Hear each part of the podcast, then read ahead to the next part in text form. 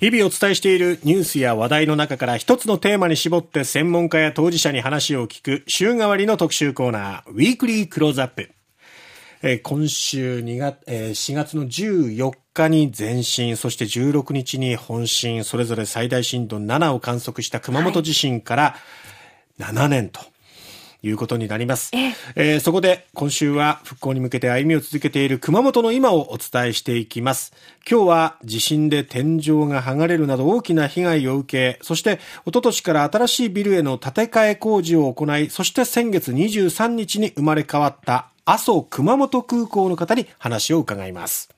熊本国際空港株式会社経営企画本部総務経理部えー、課長補佐、宮島秀信さんです。宮島さん、おはようございます。おはようございます。この度は、阿蘇熊本空港新旅客ターミナルビル、オープンおめでとうございます。ありがとうございます。えー、熊本地震から7年という月日が経とうとしておりますが、この地震の被害というのは空港自体もやはり大きかったんですか？熊本空港もですね、えー、大きな被害を受けまして、えー、3日間ですね、空港の運用をこう停止しなければならない状況になりました。やっぱり天井のですね、えー、幕板が落下したりだとか、給水管が止まったり、電気が止まったりとか、えー、非常にですね、我々、えー、空港としてもですね、非常に不安を感じた日をえー、今でもですね、えー、忘れないでいるような状況です。そんな中、新しいターミナルビルを作るにあたって、やはりこの耐震といった、まあ、地震に強いビルを目指していったんですか？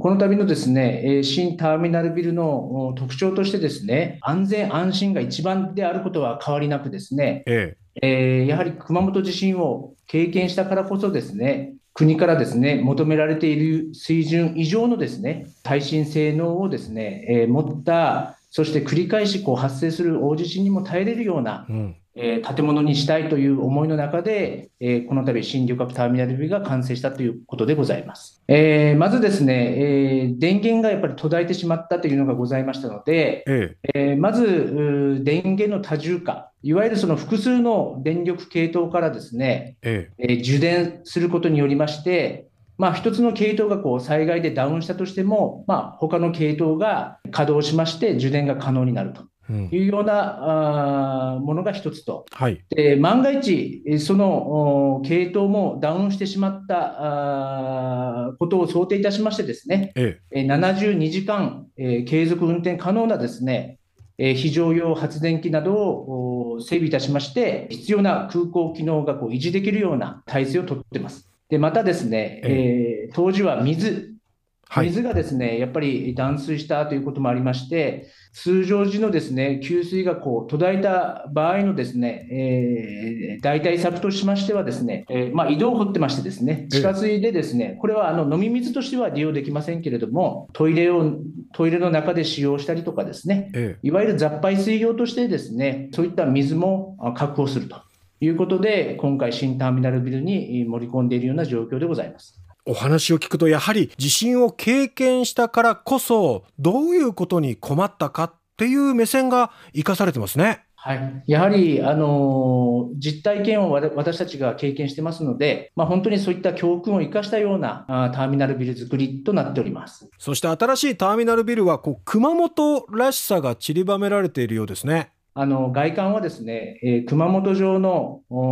国筆や、えー、漆喰をモチーフとしたデザインになってございます。で、えー、ターミナルビルにはこう入ってくる自動ドアがあるんですけども、ええ、まあ、いわゆるこの風除室の上部にはですね、東京五輪の清州村で使われていた、まあ、レガシー材をですね、えー、使用していたり、ぜひともですね見ていただきたいのは、ええ、まあ、オリンピック・パラリンピックのですね、えー、エンブレムの、えー、焼き印がですね、はい、えー、そのレガシー材に印字されてますので、まあ、ご利用の際にぜひ探していただきたい部分でございます。1階に入りますと、非常に開放的なチェックインロビーが広がってまして、案内サインもですね、非常にこだわりを持ってましてですね、まあ、熊本らしさを出すために、えー、加藤清正のですね、えー、家紋を透かしにこう利用したりとか、あの航空会社さんのこう FIS ですね、案内板には熊紋も登場してきたり、うん、えー、します。で3階にですね、えー、上がりますとこう出発ロビーになりますが、はいえー、小国杉をを使った高さある天井を見上げることができます。非常に木が持っている暖かさだったり、ぬくもりであったりというものを感じていただけるんではないかというふうに思っています。目玉はあるんですか？はい、えー、大きな目玉として、えー、搭乗待合エリアがございます。はい。えー、保安検査を通過した後のですね、ええ、まあ、エリアにはなるんですけれども、26店舗のレストランやショップがですね、えー、ひしめき合っておりまして、はい、えー、地元のですね、えー、天草の寿司であったり、はい、阿蘇の赤牛、えー、地元で人気のですね、えー、クラフトビールなどがあ堪能できます。えー、ですので、まあ、検査をした後のエリアになりますので、えー、検査時間をですね、えー、気にすることなく、こう出発ぎりぎりまで楽しめるというところが、このターミナルビルの特徴であります。通常、空港の保安検査場の手前にいろんなレストランなどが多いんですが、はい、保安検査を終えた後に楽しめるんですね。はい、あのそういったコンセプトで今回、えー、施設の展開をしております。あの実際熊本と国内、国際ではどういうところを結んでるんですか？はい、えー、国内はですね、感染っていわれる大きなこう東京であったり、大阪、名古屋だったり、えー、まあ、沖縄だったりとか、うん、まあ、まあ、代表的なものとしては、あそういった路線になります。で、国際線につきましては、えー、今、デイリーですけれども、韓国、インチョン線ですね、はいえー、こちらを運用して、えー、今後もですね、えー、チャーター便などをですね、まあ、誘致していければなということで取り組んでいるところでございます。すでに3月23日にオープンということで多くの方が利用していると思うんですが利用客の方からはどんな反応が返ってきてますか？ようやく熊本にも本当の国際空港ができたねというお声であったりとか、まあ、正直、えー、熊本ではないみたいというようなお声もいただいててですね、で非常に、まあ、中に入っていただいたらですね、うんうん、非常に快適とか、まあ、素敵というような好印象なですね、声をいただいているようなところでございます。今回開業したのが、まあ、第1期分の開業ということなんですが、2024年秋頃に予定されている第2期の開業は、どういう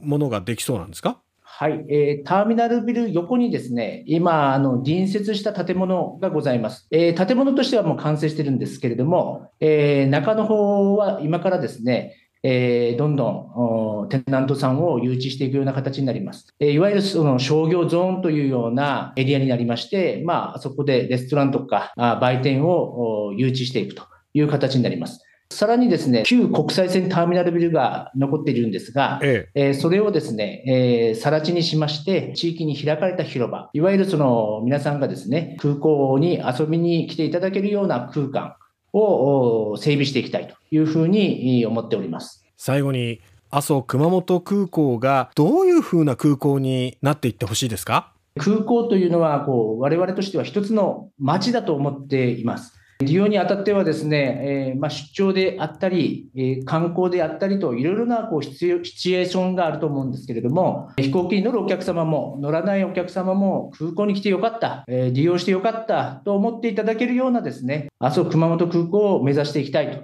いうふうに思っております。生まれ変わった阿蘇熊本空港、まあ、たくさんの人がね、行き交って、そしてその街の発展につながる起点になるような場所になるといいですね。はい。宮島さん、今日はどうもありがとうございました。ありがとうございました。生まれ変わった阿蘇熊本空港。面白いのは保安検査場を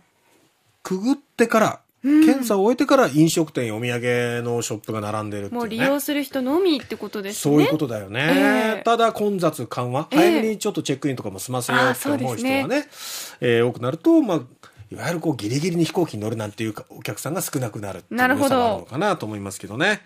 えー、新たな空港として生まれ変わりました。そして地震を乗り越えました。熊本、えー、阿蘇熊本空港の宮島秀信さんにお話を伺いました。